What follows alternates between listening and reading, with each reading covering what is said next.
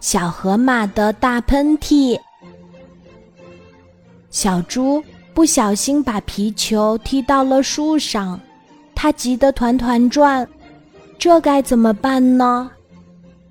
这个时候，小山羊走过来，他对小猪说：“小猪，想要取皮球，得把大树砍断才行。”小猪摆摆手说：“不能砍，不能砍，咱们再想想别的办法吧。”过了一会儿，大象来了。他说：“想要取皮球，我可以用长鼻子把大树给拔起来。”小猪赶紧摆摆手：“不能拔，不能拔！大家再帮我想想办法吧。”小动物们想呀想，不一会儿，小河马来了。他说：“咦，树上怎么有个皮球呀？”大家都说那是小猪的皮球。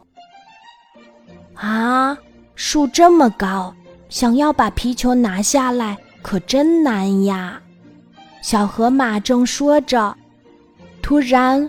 树上的一片小叶子落到了他的鼻孔里，小河马冲着皮球打了一个大大的喷嚏，啊切！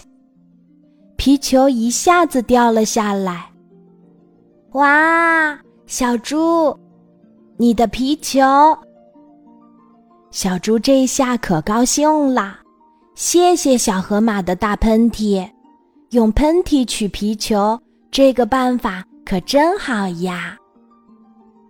接下来，小动物们一起玩起了小猪的皮球，大家玩的可开心啦。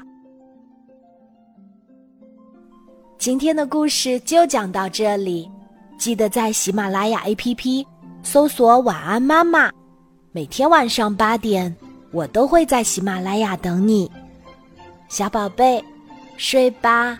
晚安。